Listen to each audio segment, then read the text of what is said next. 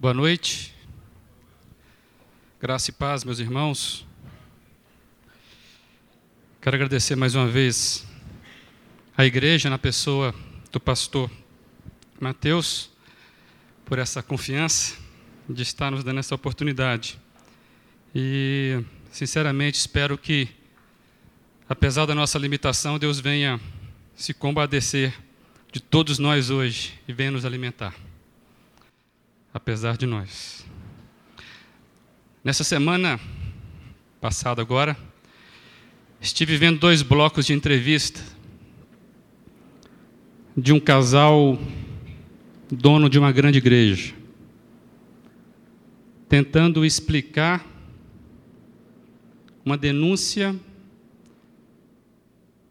de extravio, de corrupção, de um dinheiro mal aplicado uma entrevista gravada, então não aconteceu essa semana. Eu vi nessa semana, porque eles estão em um outro país, presos, presos, por tentar entrar naquele país sem declarar o montante de dinheiro que estavam levando. E nas explicações, nas explicações que eles tentavam dar,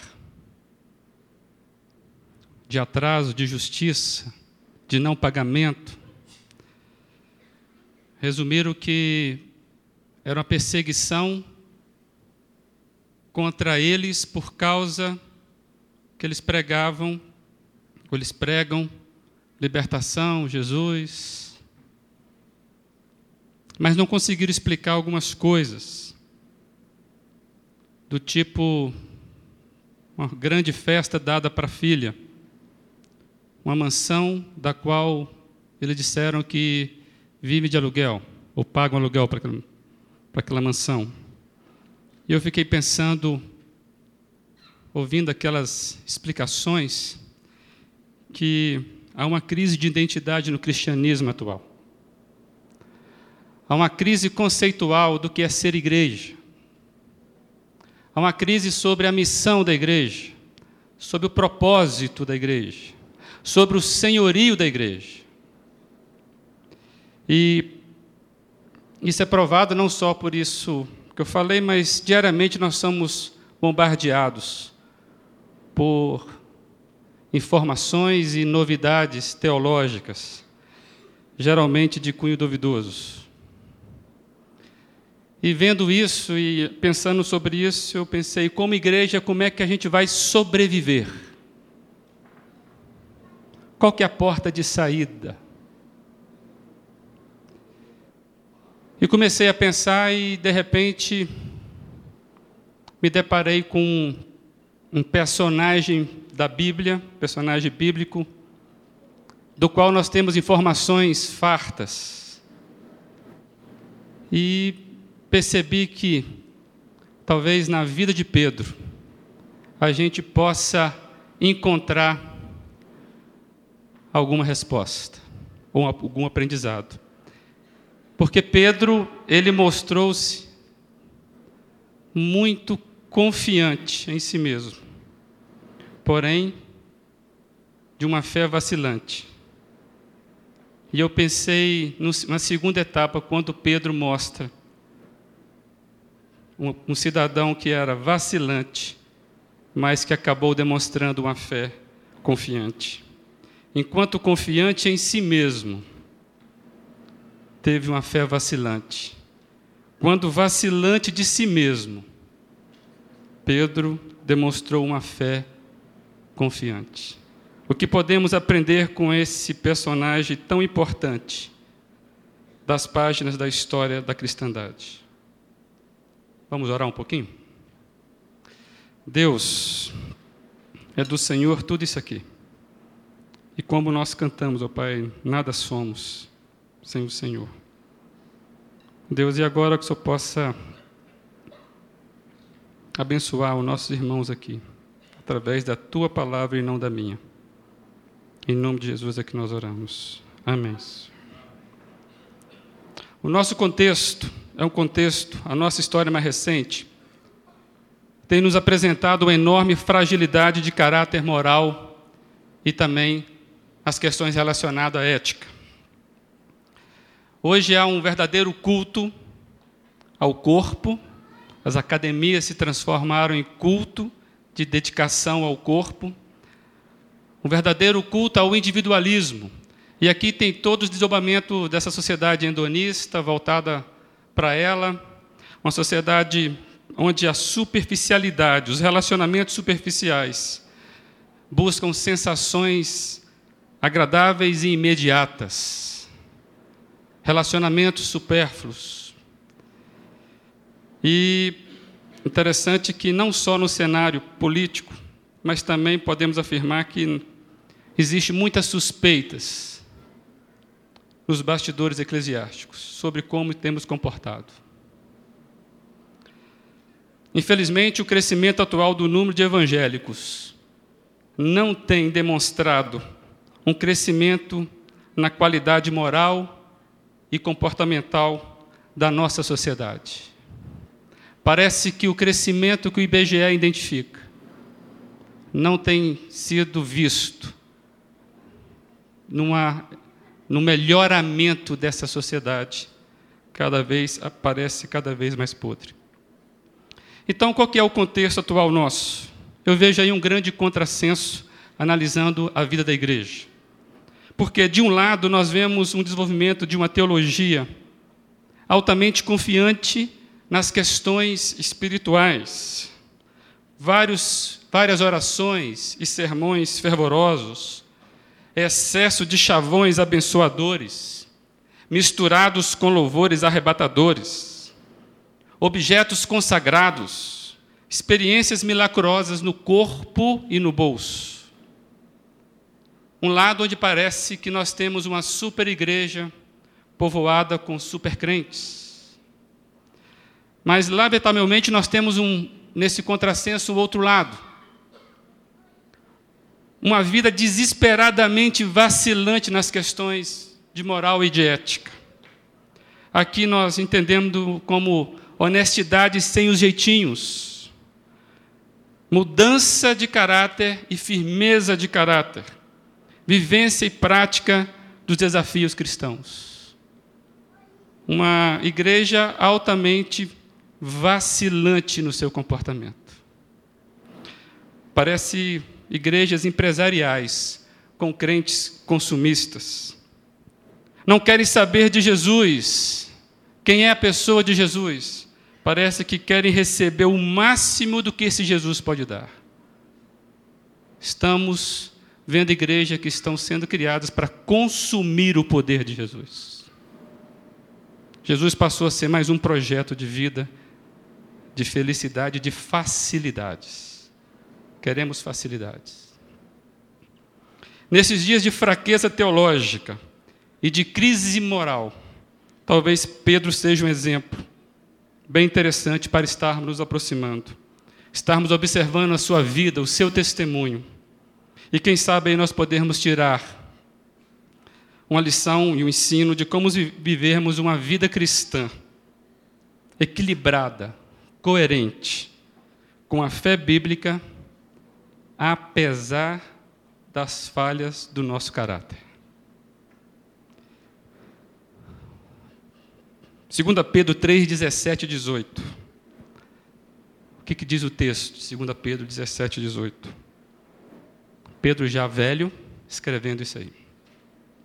Portanto, amados, sabendo disso, guardem-se para que não sejam levados pelos erros, pelo erro dos que não têm princípios morais, nem percam a sua firmeza e caiam.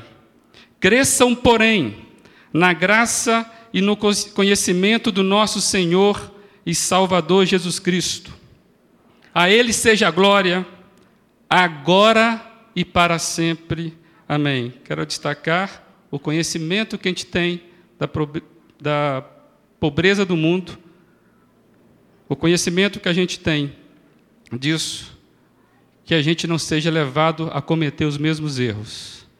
E destacando aqui o desafio que Pedro nos, Pedro nos passa de crescermos no conhecimento e na graça do Senhor Jesus.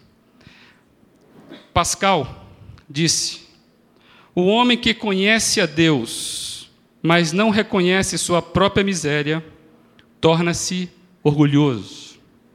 O homem que conhece sua miséria, sua própria miséria, mas não conhece a Deus, termina em desespero.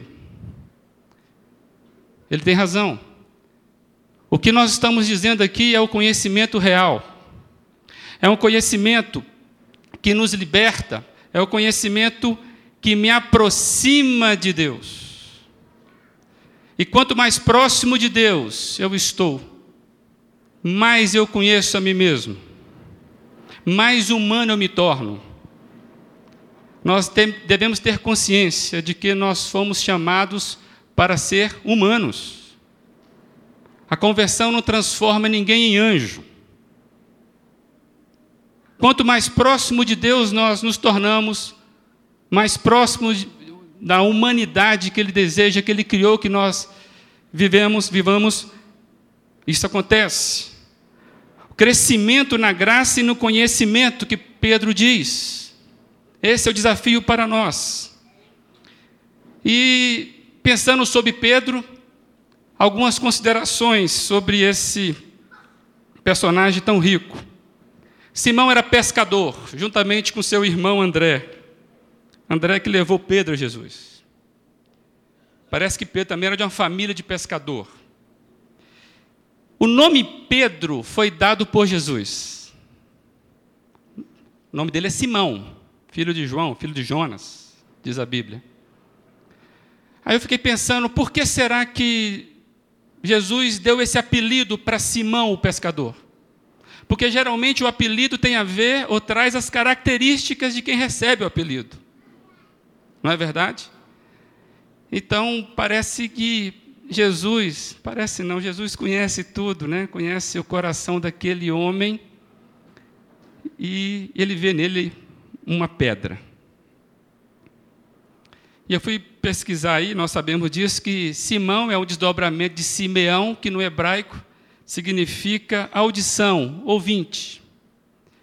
Pedro, do grego, pedra mas não uma pedra muito grande, é uma pedra. E o seu desdobramento em aramaico, que é Cefas, que também aparece na Bíblia, é a mesma coisa, de uma forma genérica, que é pedra, também rocha. Não o nosso rocha aqui. É, nós temos o nosso Cefas, né? É, então, Simão Pedro parece ser o nome cristão do Simão pescador. E fazendo aí um jogo de palavras, eu fiz um tipo um jogral.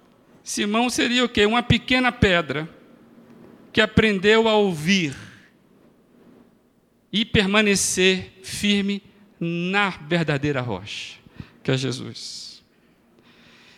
E esta combinação dessa conversão, ela não veio de imediato. É, foi preciso muito tempo para que Pedro aprendesse a, a honrar esse nome de cristão. E a gente já tira logo uma lição de que caráter e conhecimento não se moldam ou se desenvolvem no imediatismo do desejo ou da vontade, porque ninguém forja um caráter por decreto, ninguém faz isso.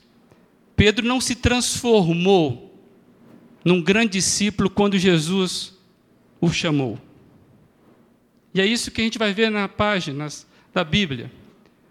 Quão vacilão foi o Pedrão?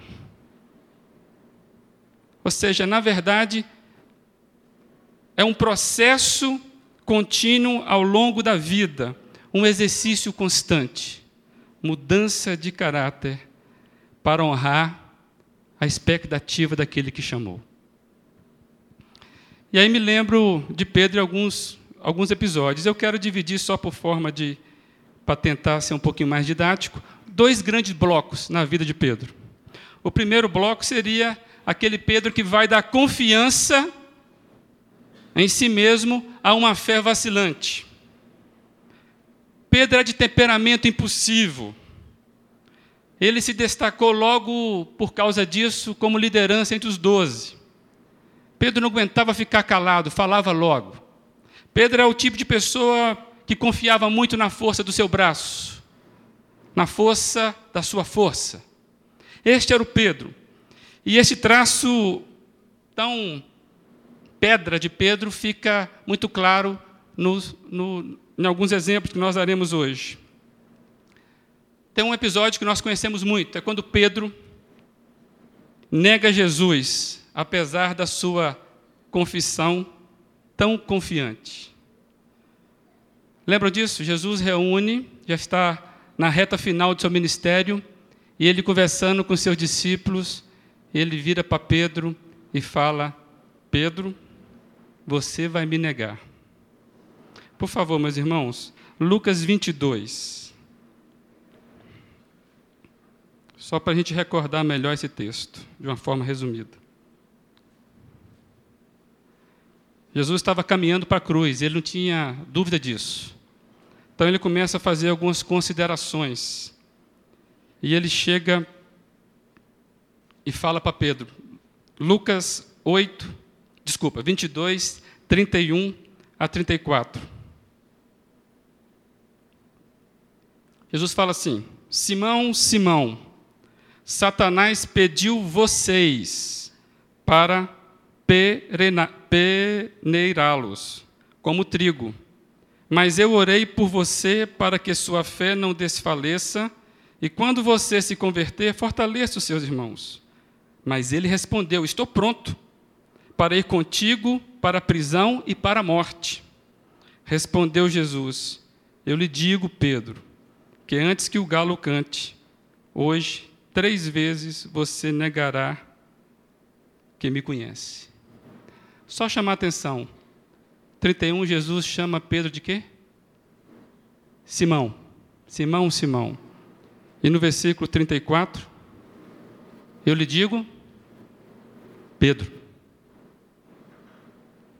É um jogo de palavras aí de Jesus. Ou seja, Jesus havia anunciado a Pedro que, que ele iria negar e Pedro disse que não, queria até a morte. É interessante que parece que Jesus conhecia bem o coração daquele homem, de atitude tão firme, porém ainda imaturo na fé. Pedro, além de ser categórico, ele não consegue não negar Jesus. E ele sai então rapidamente daquela corajosa declaração: Não te negarei, mesmo que tenha que morrer contigo. E ele passa rapidamente para a covarde declaração frente a uma criada do sumo sacerdote: Não o conheço, nem sei do que você está falando. E ele foi acompanhado ao fundo para aquele canto do galo, aquele canto delator. A confiança em si mesmo, que Pedro revelou, ela relativizou o alerta de Cristo. Pedro estava tão confiante nele mesmo, que ele não conseguiu entender o que Cristo estava falando. E por isso restou apenas uma fé vacilante. Tem um outro episódio interessante que nós todos conhecemos, conhecemos. É quando Pedro começa a afundar nas águas do mar, depois de uma experiência fantástica e inédita. Nós conhecemos a história. Eles estavam no barco e de repente eles veem um vulto e era Jesus chegando numa cena fantástica, andando sobre as águas. Diz que um irmão chegou para o pastor eufórico e falou: Pastor, consegui um feito de Pedro, consegui andar sobre as águas. E o pastor, mas como é que é isso? Andei sobre as águas. Mas como é que é isso? Fui lá. Quando ele foi lá, o lago estava congelado. Então, literalmente, ele andou sobre as águas, mas não é isso. Né? Ouvi essa piada do irmão pentecostal. Do jeito que ele contou, achei muita graça, né? porque ele sempre colocando isso. Mas, na verdade, esse feito nunca mais foi repetido. Pedro ele, ele experimentou algo inédito, fantástico, improvável. E de repente Pedro, ele começa então a olhar à sua volta e diz o texto que ele resolveu olhar o vento. Alguém consegue ver o vento? Pedro, quando tirou os olhos de Jesus, ele começou então a afundar e gritou: Socorro, Senhor, me ajude. Gente, Pedro era pescador. Um pescador afogando. É mole. É mole isso. O constrangimento de Pedro foi tão grande que ele voltou e ouviu de Jesus, homem de pouca fé. Passou uma vergonha tremenda. Mas era o Pedro impossível. Senhor, me permita ir aí onde você está. Então venha, Pedro. E de repente ele desvia o olhar de Jesus. Desviou o olhar de Jesus para analisar a circunstância. Resultado: um pescador quase se afogando. Pescador não pode afogar, né, pastor? Por favor, né? Esse é o Pedro. Bem, ainda nós temos alguns outros episódios que a gente poderia citar. Por exemplo, aquele triplo cochilo no Getsemane. Nós sabemos da história. Jesus chama os discípulos, depois chama um pouquinho mais à parte os três mais próximos, entre ele e Pedro, e ele vai adiante e fala: Olha, vocês vigiem e ore. Voltou, eles estavam dormindo. Voltou pela segunda vez, dormindo.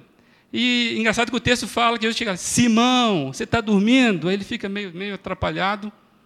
E ou seja, na terceira vez, não teve jeito, os olhos estavam tão carregados que Jesus percebeu que Simão não ia orar aquele dia.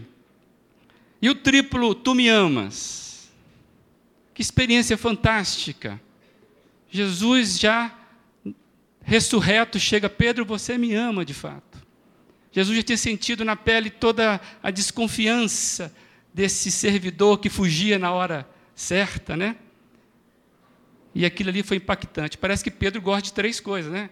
São três negação, é canto de galo, agora é três vezes cochilando, aí três vezes tu me amas. Né? E, e é uma experiência que Pedro viveu. E Pedro cortando né, a orelha de Malco. Quantos irmãos aqui acreditam que ele mirou a orelha de Malco? Pedro queria decepar a cabeça de Malco.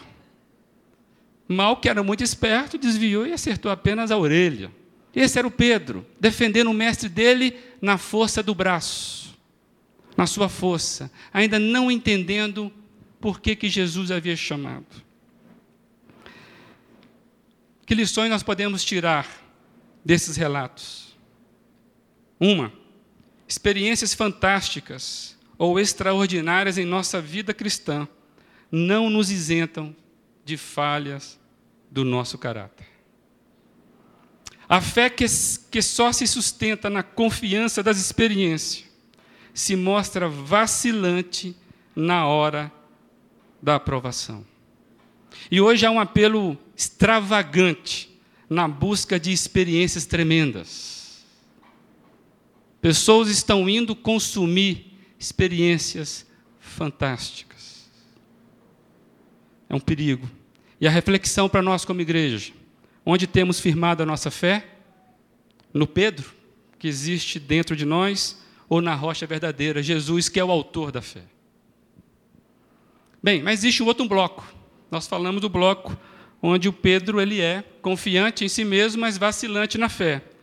O outro bloco e esses blocos são paralelos, tá, gente? É uma graduação, mas, de certa forma, nós vemos pincelados dos dois lados.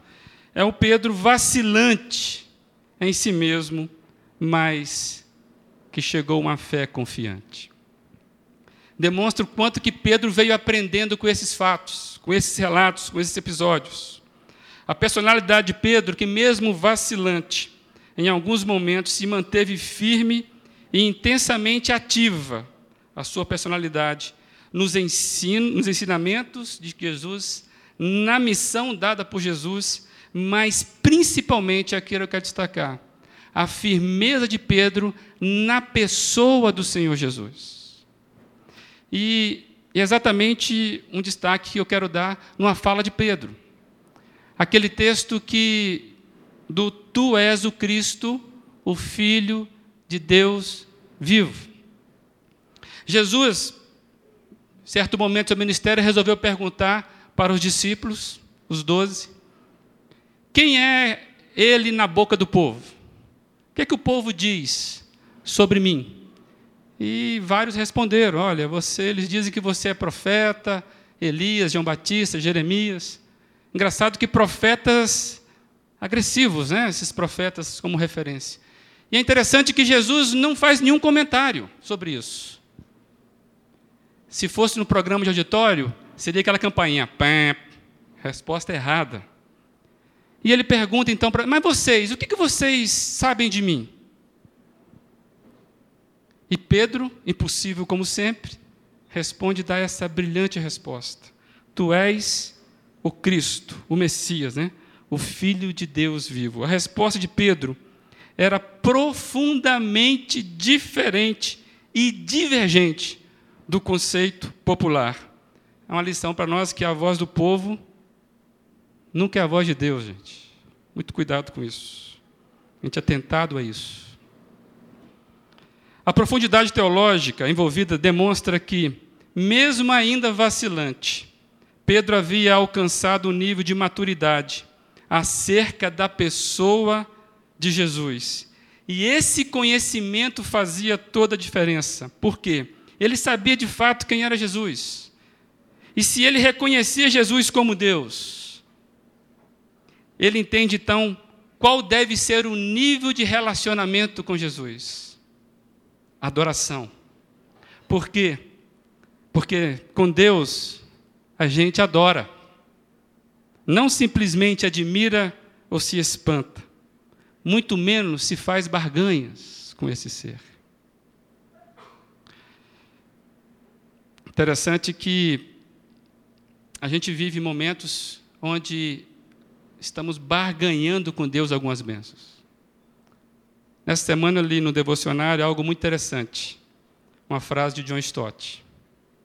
Muitas pessoas têm em Jesus um rival, um inconveniente, um constrangimento aquilo que C.S. Lewis chamou de intruso transcendental. Dessa forma, nos deparamos com uma escolha que temos de fazer. Ou enxergamos Jesus como uma ameaça e resolvemos, como Herodes, nos livrar dele. Herodes aqui é aquele que mandou matar as criancinhas para matar Jesus. Ou o enxergamos como o rei dos reis e nos decidimos, como os magos do Oriente, que foi visitar Jesus para o adorá-lo. Ou seja, meus irmãos, mesmo dentro da igreja, há um risco de nós estarmos criando um tipo de religiosidade que afasta o confronto da palavra de Cristo com a nossa realidade.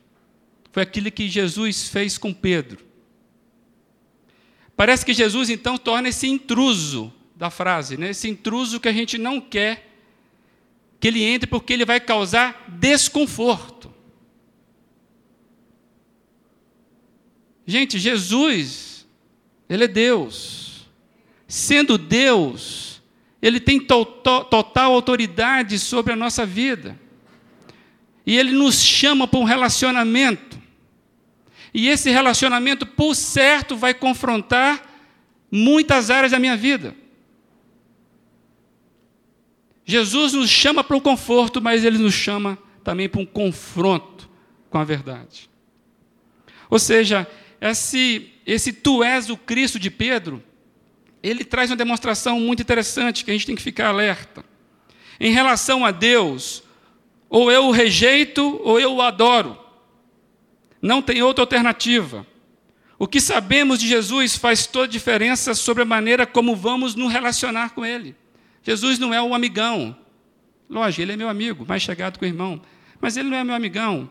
Tem uma série de livros que as pessoas veem Jesus, o grande mestre, o grande psicólogo. É lógico que ele foi isso. Mas não é isso. Isso é a resposta do povo, profeta ou um dos outros. O que nós temos que entender é que Jesus é muito mais do que isso. Jesus, ele é Deus.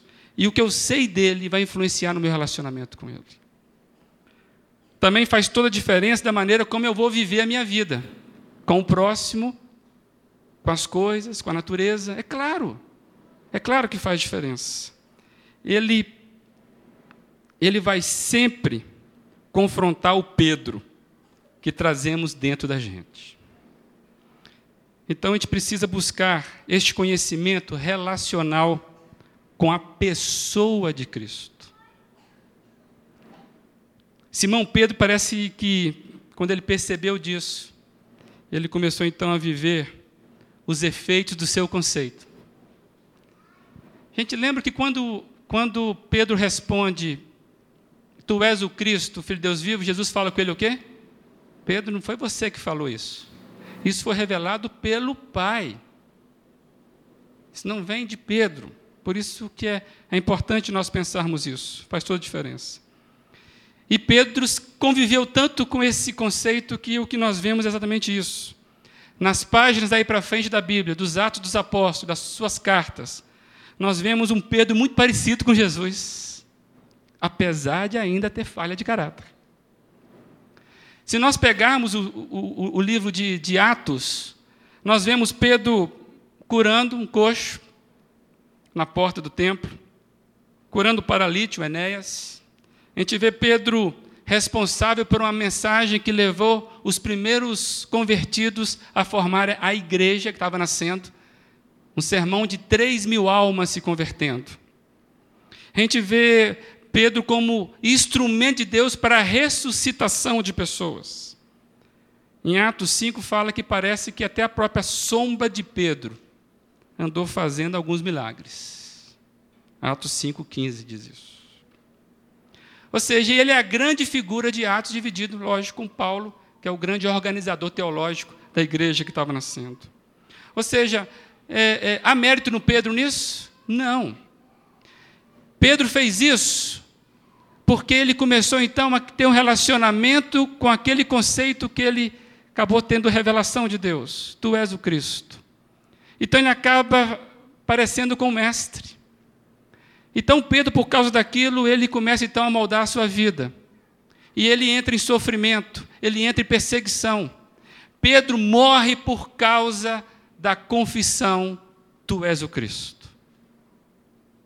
Engraçado que Pedro, ele é perseguido por Nero. A igreja é perseguida por Nero. E Pedro agora encara Nero, o grande e poderoso mandante do mundo. Lembro que ele ficou com medo de uma criada, no sumo sacerdote. Como Pedro teve um crescimento, como Pedro mudou. Pedro agora, ele parece com Jesus. E é isso que a gente vê nas cartas de Pedro. Confiança serena, matura na fé cristã. Olha que Pedro deixa para nós como igreja hoje. Vivam entre os pagãos de maneira exemplar.